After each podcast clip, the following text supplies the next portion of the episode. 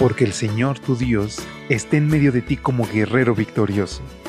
Se deleitará en ti con gozo, te renovará con su amor, se alegrará por ti con cantos.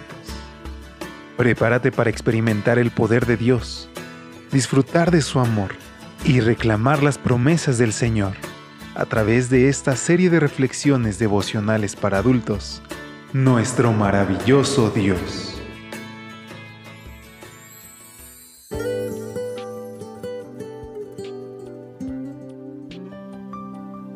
Muy buenos días, ¿cómo te encuentras hoy?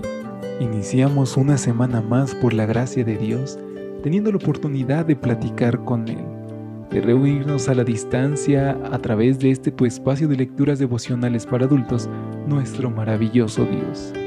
Te saluda como cada mañana tu amigo Elías Gómez desde la Ciudad de México, quien a nombre de todo el equipo de Evangelite te extiende como cada mañana también una calurosa bienvenida. Hoy es un día de victoria y podemos iniciar esta semana, a pesar de que tengamos tristezas o preocupaciones, confiando en que las promesas de Dios son verdaderas, fieles y que su misericordia se renueva día con día. Acompáñame así a nuestra reflexión titulada Sabiduría y Poder. Lucas capítulo 22 versículos 39 y 40 contiene nuestra lectura base que nos dice, salió y se fue, como solía al monte de los olivos, y sus discípulos lo siguieron. Cuando llegó a aquel lugar les dijo, Orad para que no entréis en tentación. ¿Cómo pudo Judas con tanta facilidad encontrar a Jesús la noche de la traición? El apóstol Juan nos da la respuesta cuando escribe que Judas, el que lo entregaba, conocía aquel lugar, porque muchas veces Jesús se había reunido allí con sus discípulos. El lugar al que hace alusión no era otro que el huerto de Getsemaní, situado al pie del monte de los olivos, que el Señor visitaba con frecuencia para meditar y para orar. Llama la atención que el Señor tuviera un lugar al que con frecuencia acudía para orar, pero impresiona mucho más el hecho de que Él orara. Él, en quien habita corporalmente toda la plenitud de la divinidad, oraba con frecuencia ¿No es este un hecho digno de nuestra mayor consideración? El testimonio de la escritura es que muy de madrugada, cuando todavía estaba oscuro, Jesús se levantaba y se iba a un lugar solitario, donde oraba. Según escribe Elena de White, Jesús recibió sabiduría y poder durante su vida terrenal, en las horas de oración solitaria. El producto de esas horas de comunión dio como resultado la constante confianza que tenía en el Padre y si leemos cuidadosamente los Evangelios, no nos será difícil percibir un patrón. Los eventos más importantes de su ministerio estuvieron precedidos o fueron seguidos por momentos de oración.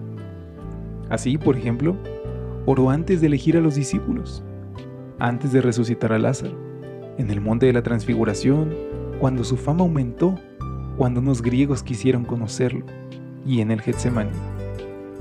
Con razón el servicio que brindó a la humanidad fue sin fracaso ni vacilación.